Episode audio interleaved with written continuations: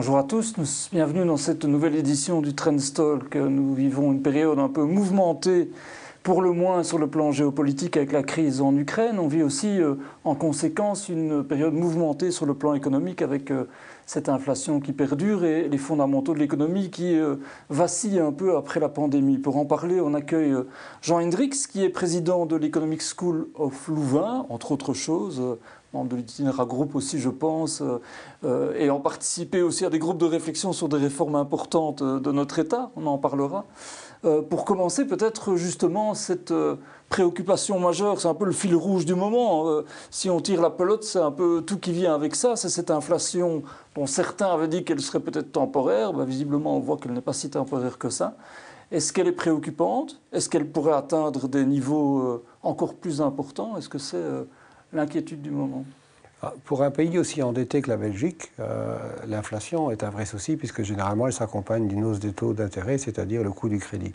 Euh, donc ça nous ramène à des périodes assez difficiles pour la Belgique, les années 70-80, où nous avions des taux d'inflation qui, qui frôlaient les 10% et avec des taux d'intérêt euh, beaucoup plus élevés aussi que ce qu'on a connu aujourd'hui. ce niveau-là, enfin, je veux dire... Euh, euh, on, est parti pour un taux d'inflation de 10% sur base annuelle pour 2022 et on va peut-être dépasser cela. Donc tout ça est la conséquence d'un ensemble de facteurs qui tirent tous dans la même direction finalement, ben, d'augmenter l'ensemble des prix par une crise alimentaire mondiale, par des perturbations dans les chaînes d'approvisionnement, par un coût de l'énergie euh, pas seulement du pétrole et du gaz, mais indirectement aussi de l'électricité qui sont partis à la hausse, et ça semble être de manière assez structurelle malheureusement. Alors on sait que les réponses, bah, généralement, elles résident auprès des banques centrales, hein, euh, en l'occurrence au niveau européen ici, euh, ce qui est peut-être un peu différent des années 70-80 précisément.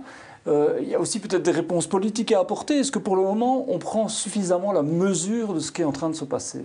Donc les réponses politiques, je pense qu'elles ont été assez bonnes. Euh, elles ont été aussi euh, ponctuelles, sont arrivées au bon moment, elles ont été bien ciblées, à savoir par exemple la baisse de la TVA sur l'électricité. ça a été vraiment une réaction, je dirais, adéquate à, à ce qui résulte d'une hausse des prix de l'électricité et du gaz très importante et qui finalement grève le pouvoir d'achat des plus petits ménages qui sont les plus exposés à cette, à cette hausse. Donc là, on a eu une réaction assez, je dirais, intelligente euh, et mesurée, proportionnée, euh, qui a permis de soulager, mais bon, temporairement, j'ai envie de dire, la, euh, euh, la hausse des prix de, l'énergie, en espérant que ça ne se prolonge pas trop longtemps, parce qu'il y a un coût budgétaire, évidemment, à, à, faire ces baisses de, de TVA. Mais est-ce qu'il faut aller plus loin maintenant? Il y a des partis politiques qui présentent encore d'autres propositions, notamment en termes de soutien au pouvoir d'achat augmentation des salaires euh, notamment, euh, avec euh, aussi ben, tout un équilibre à trouver avec leur financement. On parle de taxation des capitaux pour certains. Est-ce qu'il faut aller dans ce sens-là? Certains parlent d'autres choses. Hein. On parle de, toucher à la loi, la fameuse loi sur la, modération salariale de, de 2017. on parle d'indexation automatique des salaires. Est-ce que tout ça, est-ce que cet équilibre social-là, il doit être un peu revu. Euh, oui, mais peut-être pas dans la direction qu'on euh, a, on a tendance à concevoir. Euh, je pense que la modération salariale ou la norme salariale qui vise à protéger finalement l'emploi chez nous, plutôt mhm. d'éviter des délocalisations dans les pays voisins, nos principaux partenaires commerciaux, n'oublions pas, devrait s'accompagner d'une espèce de norme de prix. Hein, donc on a cette fameuse norme salariale où on fait une comparaison de nos salaires et d'évolution de nos salaires par rapport aux pays voisins, mais on devrait avoir aussi une comparaison du niveau général de prix chez nous. Notamment l'énergie, mais pas uniquement. Oui, mais globalement, même l'inflation. Il faut quand même savoir que l'inflation est beaucoup moins élevée en France, par exemple, et même aux Pays-Bas et en Allemagne que chez nous. Et donc, on ne peut pas tout mettre sur le dos du prix de l'énergie. Il y a aussi quelque chose dans notre secteur de la distribution, dans notre euh, politique de concurrence même au niveau belge, qui fait qu'on connaît tous hein, les ménages qui font le shopping transfrontalier parce que, quelque part, ils bénéficient de prix plus bas euh, dans les pays voisins. Et donc, pour toute une série de, services et de biens, on paie quand même plus cher que dans les pays et voisins. Donc, cette norme de prix ferait qu'on devrait peut-être prendre d'autres mesures euh, Mais, pour, euh, pour, pour, faire en sorte que nos prix ne soient pas, ne dévisent pas par rapport à nos voisins. Oui, parce que l'indexation automatique des salaires, quelque part, ça veut quand même dire que si, si, les prix n'augmentent pas de la même manière dans les pays voisins, c'est-à-dire que nos salaires vont augmenter plus rapidement que dans les pays mmh. voisins, on va perdre de la compétitivité, on risque de perdre de l'emploi. On est aujourd'hui en concurrence très dure, par exemple, avec les Pays-Bas pour tout ce qui est le secteur des économies de plateforme. Euh, et du travail euh, de nuit, notamment tout ce travail qui est, euh, lié à cette nouvelle économie de, des plateformes. Et on a perdu beaucoup d'emplois là-dessus par rapport aux Pays-Bas. Ils sont très durs dans cette politique-là. Et donc ici, avec une inflation plus faible aux Pays-Bas que chez nous, ça leur donne un avantage compétitif. Et n'oublions pas que l'objectif de ce gouvernement, et je pense que tout le monde partage cet objectif, c'est de relever les taux d'emploi pour atteindre les 80%. Et donc ça, ça exige de, de maintenir, de contrôler un peu les prix, d'une manière ou d'une autre, mais en tout cas d'être beaucoup plus attentif et d'avoir un monitoring beaucoup plus étroit de l'évolution des prix et de la concurrence dans les différents secteurs. Et soyons clairs, de vérifier s'il n'y a pas certaines formes de collusion dans, dans, la grande distribution entre les différents opérateurs aussi. Hein. Mm.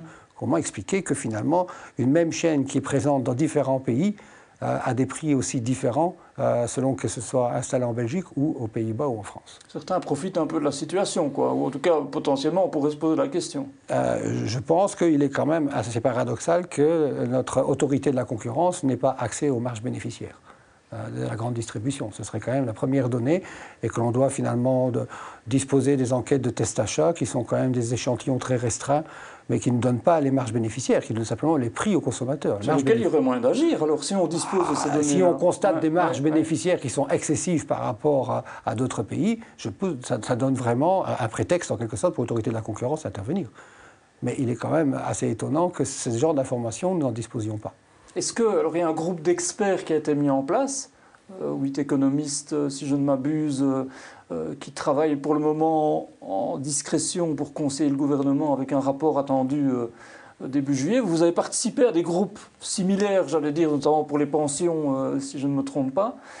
Qu'est-ce qu'on peut attendre d'un travail comme celui-là? Est-ce que ça, ça, permet justement peut-être d'obtenir certaines données, de faire tomber certains tabous? Est-ce que c'est ça l'objectif? La première chose, l'objectif, c'est de lutter contre l'ignorance. Euh, on ne peut pas, dans la situation actuelle, avec autant d'incertitudes, euh, prendre des décisions aussi importantes dans le brouillard total. Donc, le décideur, le pilote à bord, doit avoir sur son tableau de bord toutes les informations pertinentes. Et donc, une commission, son premier rôle, c'est de donner cette information, de communiquer cette information sur un tableau de bord clair qui permet aux décideurs de prendre des décisions qui soient les plus adaptées à la situation. Et le deuxième rôle, c'est aussi d'indiquer aux décideurs que telle politique euh, a priori pourrait donner de bons résultats, mais que dans la pratique, vu les expériences passées, on a constaté que ça ne donne pas de bons résultats. Je vais vous donner un exemple très concret là-dessus pour montrer l'importance de l'évaluation des politiques publiques. La Flandre vient de mettre en place une mesure d'évaluation de ce que tout le monde connaît, les titres-services. Mhm. Les titres-services, c'est 130 000 personnes qui travaillent en Flandre dans les titres-services. C'est un très gros poste qui est subsidié pour trois quarts par l'autorité publique flamande. Et ils ont calculé quel est l'emploi créé par ces titres-services. Et ce sont surtout des emplois peu qualifiés, entendons-nous bien, et féminins, à plus de 95%. Eh bien, le résultat, c'est que 9 emplois sur 10 dans le secteur des titres-services ne pourraient pas exister sans les subsides. Donc ces subsides sont un vrai levier créateur d'emplois. Ce pas des emplois qui remplacent dans d'autres secteurs, parce qu'en fait, c'est très ciblé, le domaine, il y a peu de concurrence avec d'autres secteurs, donc peu d'effets de déplacement. Donc là, c'est positif. Et un peu, donc c'est positif. Donc ça, ça nous montre que voilà, si on veut augmenter le taux d'emploi sur les peu qualifiés, et les femmes en particulier, eh bien voilà un outil très puissant, à savoir les titres-services. Donc c'est ce genre de, euh, travail qui permet finalement euh, d'objectiver la décision et d'activer les bons leviers en fait, qui ne sont pas toujours les leviers auxquels on pense le plus souvent. Je vous, donne je vous, donne un deuxième exemple qui est justement inverse, les subsides pour les jeunes, la remise à l'emploi des jeunes en Wallonie. On donnait pendant trois ans 500 euros par mois à l'employeur qui recrutait un jeune avec un peu de qualification, c'est-à-dire euh, qui ne disposait pas du diplôme du secondaire euh, inférieur ou supérieur.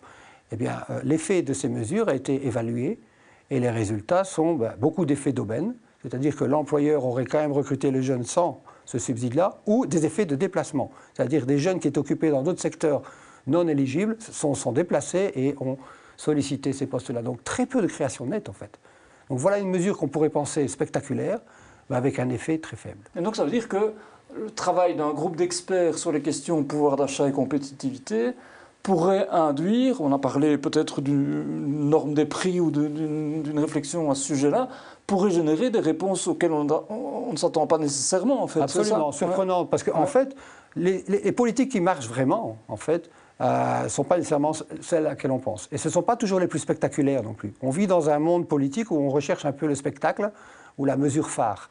Euh, et en fait, c'est ça le rôle des commissions. c'est d'un peu euh, remettre les cartes sur la table et de remettre la réalité des choses sur la table et de ne pas vivre dans des préjugés ou euh, des idées reçues et en fait de voir la réalité des choses. Les politiques auxquelles on ne pense pas peuvent avoir des effets très importants. Les politiques dont on parle tout le temps auront bien souvent très peu d'effets. donc pas lever des tabous. Enfin, je, reviens avec euh, l'indexation automatique des salaires. Alors on sait, vous avez, vous avez parlé vous de normes des prix, donc j'entends bien que, que la question est déjà plus complexe que ce qu'on voudrait dire au départ.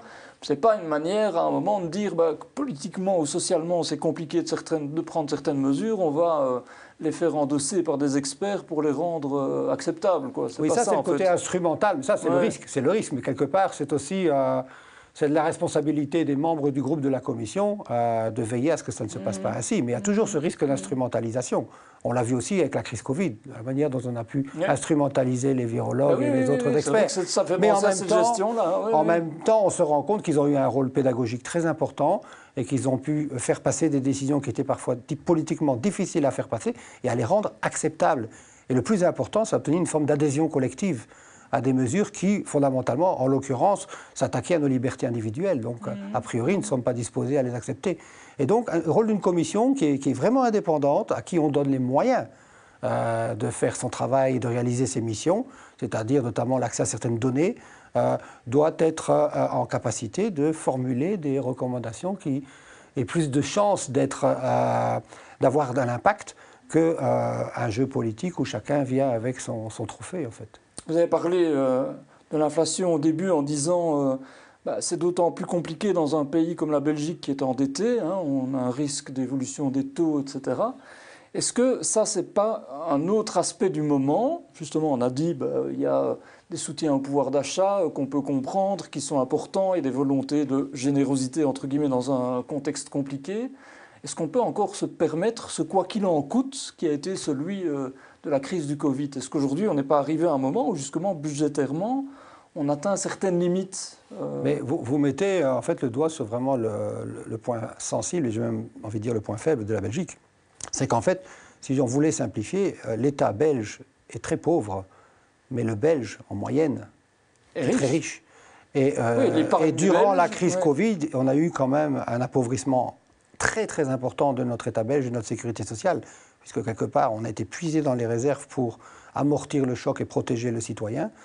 Mais euh, quand on sait l'épargne qui dort dans les comptes euh, de nos ménages belges, on sait que globalement, on a un certain déséquilibre entre finalement cet État belge qui est surendetté et quand je dis le, taux, le, le, montant de la dette en chiffres réels, c'est ça que vous m'aviez dit Oui, donc euh, le montant de la dette, c'est 550 milliards. Donc, en absolu, on est le 13e pays au monde, après Chine, euh, États-Unis, les si grands pays. Pas pourcentage du PIB, en, montant total de dette, on est le 13e, un tout petit pays ouais, comme le nôtre, on est 13e. Et par habitant, on est le pays le plus endetté avec 5, 50 000 euros par habitant c'est le pays d'Europe le plus endetté avant la Grèce, avant l'Italie. Et quoi Ça veut dire signal d'alarme Ça veut dire euh, nécessité de mobiliser l'épargne des Belges C'est ça que ça veut dire? Mais euh, je ne veux pas faire m'opposer a priori euh, contre l'endettement, mais il faut quand même savoir que le principe d'un endettement, c'est de financer des dépenses de long terme et de l'investissement.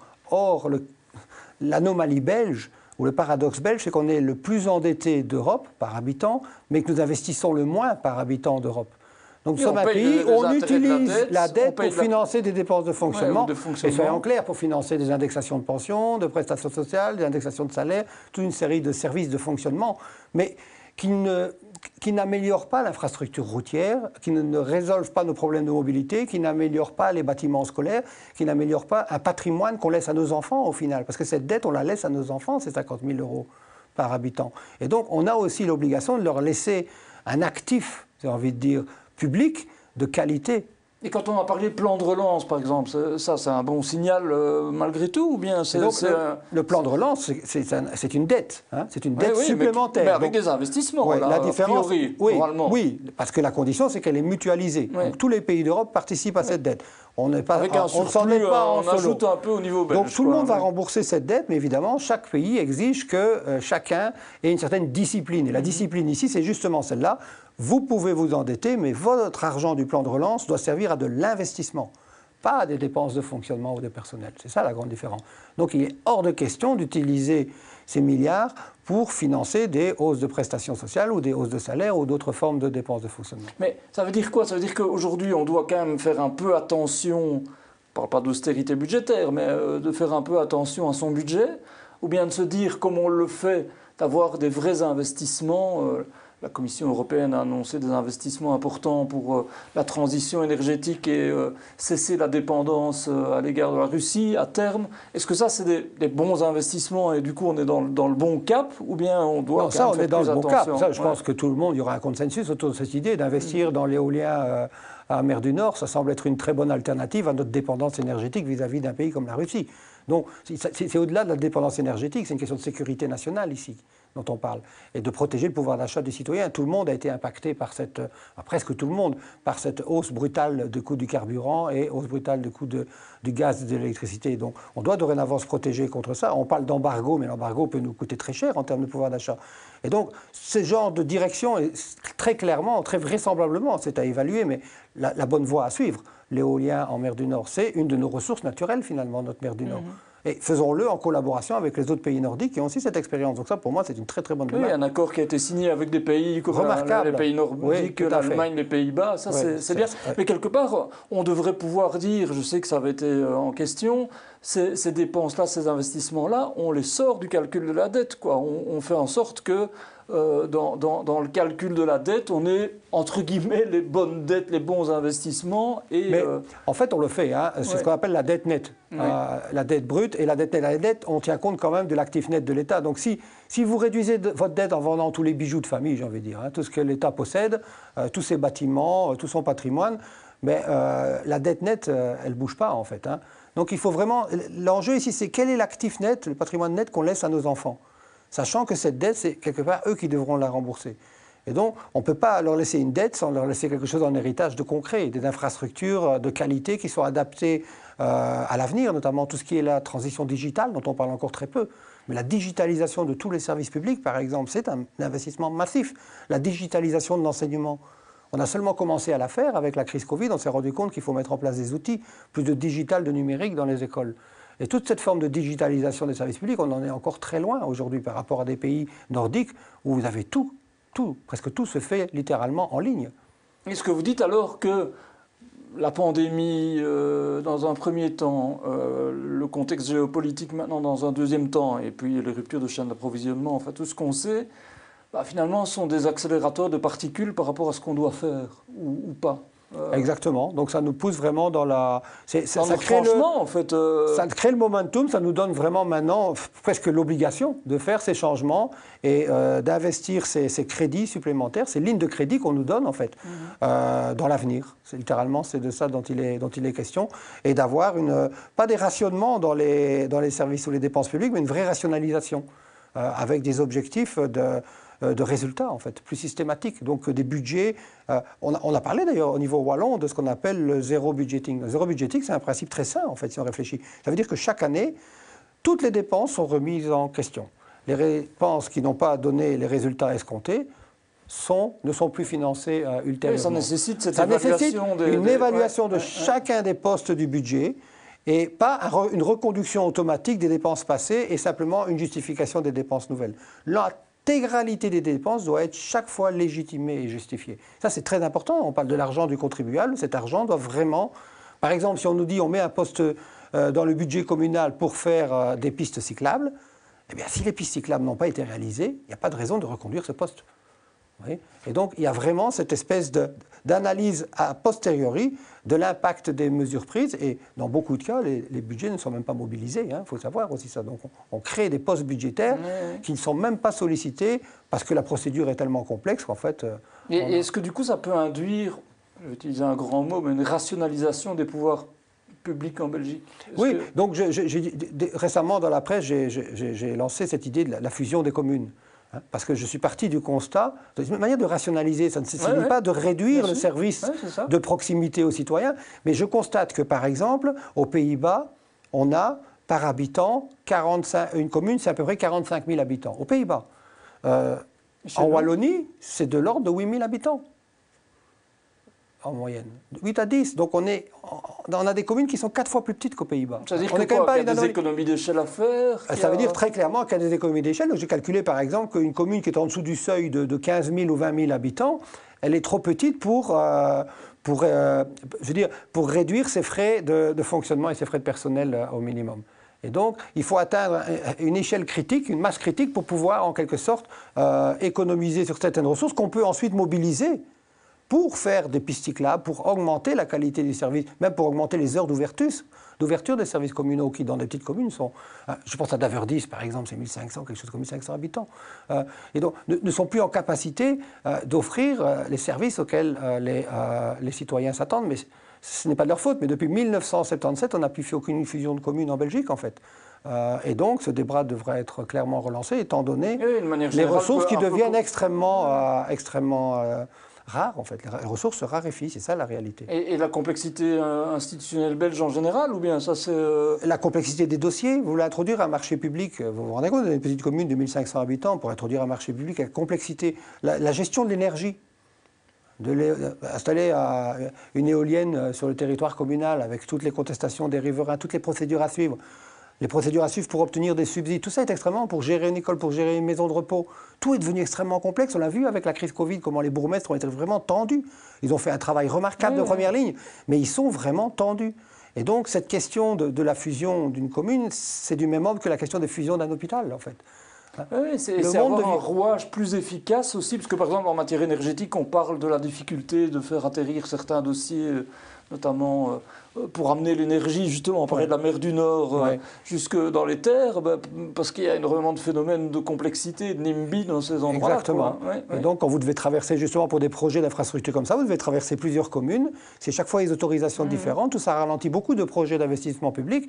Si vous réduisez le nombre de communes, vous allez réduire le demande, les demandes de permis, d'autorisation. Enfin, tout ça, tout ça va un peu dans la même direction. Ça va vers une simplification administrative, parce qu'en fait, on a comme une espèce de, euh, de tuyauterie on appelle comme ça, excusez-moi du terme, mais institutionnel, où il y a une mhm. perte de pression dans la tuyauterie qui est gigantesque en fait. En Belgique euh, particulièrement. En Belgique, Donc maintenant, tout le monde s'accorde à, dire que le niveau des provinces n'est plus vraiment nécessaire, et donc on peut rapidement euh, supprimer cette couche-là, mais on reste encore avec un grand nombre de communes. On peut rationaliser ça, on peut avoir la, tutelle par les régions, et ensuite on peut même discuter de, euh, du rassemblement, enfin de la fédération.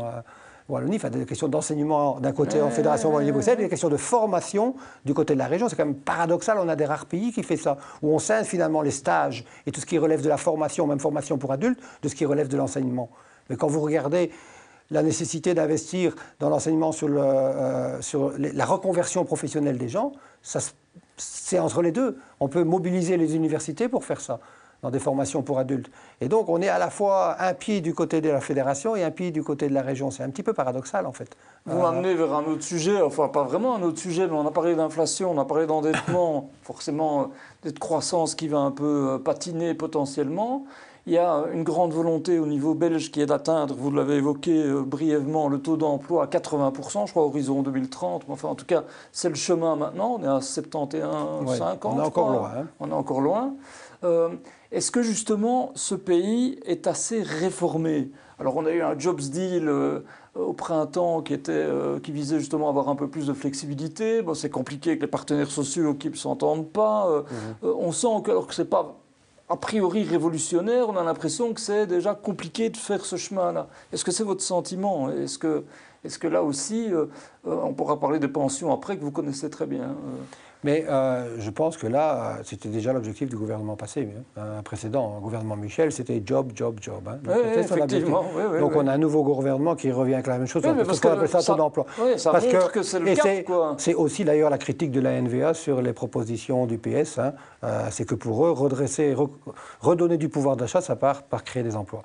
Et donc ça, je pense que c'est quelque chose qui est difficile à contester que l'emploi, finalement, c'est lui qui crée, euh, qui crée euh, le, revenu et le pouvoir d'achat. Même chez nos enfants, je veux dire, on se rend bien compte que si à un moment donné ils veulent avoir une indépendance financière, ben, ça passe par l'emploi. Euh, et donc, l'emploi, il faut le créer. Et pour le créer, il faut créer les conditions. Il faut aussi investir. Il faut investir dans des infrastructures et dans des domaines d'activité où on décide qu'on va être, on va être leader, leader mondial, avec des grandes ambitions. Hein. on sait déjà que dans le domaine de la pharmacie, la chimie, tout ça, on a, on a une belle position. On est quand même le pays qui a exporté Hein, la grande partie des vaccins à travers le monde. Hein. Donc euh, on ne s'en rend pas compte, on peut être fier de ça.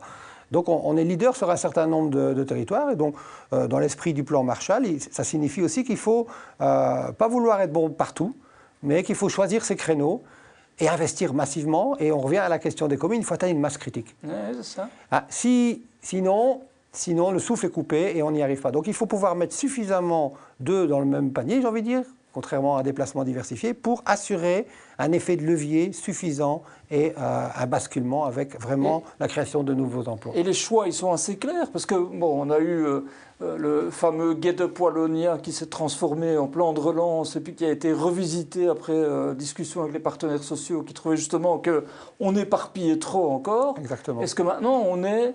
Bah, un niveau où on peut se dire, on voit clairement ce en quoi on veut être leader, en fait. J'ai une position facile, hein. c'est facile de dire ce que je dis, parce qu'en fait, euh, c'est difficile de, choisir. Bien sûr. Hein, choisir, c'est renoncer. Donc ça veut dire on va laisser tomber certains secteurs et on va privilégier d'autres. Ça signifie que certaines régions du pays seraient privilégiées par rapport à d'autres parce qu'elles ont déjà un avantage comparatif sur ces secteurs.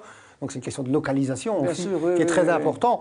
Mais euh, ça exige quelque part de penser collectif ici, véritablement, et de sortir un petit peu de, euh, de nos bastions locaux et, euh, et, de ce périmètre très, très étriqué pour penser vraiment à l'intérêt général. et là, à nouveau, une commission peut aider à ça. Hein. Une commission peut aider. Je pense que le plan Marshall, n'oublions pas, est inspiré aussi par une composition mixte des entrepreneurs accompagner les politiques et les syndicalistes pour déterminer les grands pôle de compétitivité. Mais ces pôles de compétitivité, une bonne idée d'un principe. Donc c'était vraiment, par exemple, Toulouse est un pôle de compétitivité en aéronautique. C'est d'ailleurs importé de la France. Et donc on a l'agglomération de Toulouse, la métropole, qui s'est vraiment développée sur cette, dimension-là. Vous avez Lyon, vous avez d'autres métropoles. Que tout se fasse à Paris, on a réussi à, à, à faire rayonner en quelque sorte euh, l'activité économique, mais avec des domaines de spécialisation. Et donc, euh, d'ailleurs, on pourrait même dire pour les universités, c'est la même chose. Au lieu de vouloir tout faire, peut-être qu'une université, si elle veut être euh, élite au niveau mondial, elle devrait se spécialiser dans quelques secteurs particuliers euh, dans le domaine. C'est-à-dire qu'en Wallonie, on ne va pas assez loin dans ce sens. On a encore un peu peur, mais c'est vrai difficile de, dire bon, voilà, dorénavant, sur les 15-20 prochaines années, on va, on, va, on va aller tout dans cette direction-là. C'est un risque. En fait, il s'agit de prendre des risques. Euh, et prendre des risques. C'est vrai qu'aujourd'hui, dans le monde aussi incertain qu'il est, euh, on n'est pas sûr que ce soit la bonne direction. Vous voyez bien. Allez, prenons un exemple. La Poste, on l'a donnée morte il y a 15 ans. Elle s'est réinventée. Elle s'est complètement réinventée avec, euh, avec le colis, avec la crise Covid mmh. et avec le shopping en ligne. Et donc, quelles seront les activités et les domaines vraiment porteurs à l'avenir? On peut tout doucement quand même sentir qu'il y a des domaines qui sont, qui sont moins propices à, à générer des emplois que d'autres. Mais je pense que par exemple, sur tout ce qui est les économies de plateforme et le digital, euh, il va falloir vraiment euh, s'y mettre. Mais on commence, hein. on n'est pas en retard. On a Microsoft, on a Google, notamment dans les régions comme le Hainaut. Donc il y, a des bases qui existent hein, pour, euh, pour le faire. Et donc c'est un peu comme ça qu'il faut, qu'il faut vraiment travailler, être beaucoup plus sélectif et, choisir le, bon cheval en fait. Hein. Alors un pays qui se réforme, on a parlé des pensions. Là vous avez contribué à la réflexion sur la question au sein justement d'une commission d'experts. il y a eu des réformes, on a parlé du fameux euh, de l'âge passé à 67 ans, bon, c'est évidemment le, comment, le, trophée. Hein. oui, l'arbre qui cache la forêt, parce qu'on sait que la vraie question n'est pas celle-là. Est-ce que le vrai travail, c'est-à-dire justement encore euh, euh, bah, augmenter le taux d'emploi, notamment dans les, catégories au-delà de 55 ans, si je ne m'abuse, est-ce que ce travail-là, il est en cours? On sait qu'on attend une réforme encore de la part de Karine Lalieu. Est-ce que, est-ce que, en fait, c'est à ce point compliqué euh, Écoutez, là, il y, a vraiment il y, a deux niches, j'ai envie de dire vraiment deux cibles précises si on veut relever le taux d'emploi euh, à 80%. Hein. Donc les deux cibles, c'est les peu qualifiés, euh, et donc, on a, on a parlé en début de discussion des, titres-services, qui étaient quand même un levier très efficace pour les remettre à l'emploi. Mhm. Et donc, mhm. en tout cas, remettre en cause aujourd'hui les titres-services ou réduire les subsides de titres-services, être une grave erreur. Oui, et au contraire, c'est peut-être un levier à, déployer. Et qui ne concurrence pas, qui ne fait pas de l'ombre à d'autres secteurs. Donc ça, c'est une première chose.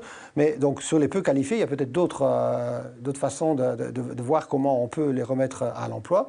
Euh, je pense notamment à des formations courtes, très ciblées, euh, via le forum qui les mettent directement euh, à l'emploi sur des secteurs très, euh, très, très, précis. Maintenant, le, deuxième, c'est, vous l'avez mentionné, c'est entre 55 et, 65 ans. Donc là, vraiment, on a un taux d'abandon, en fait, de sortie du marché du travail qui est beaucoup trop élevé par rapport à ce que d'autres pays arrivent à faire.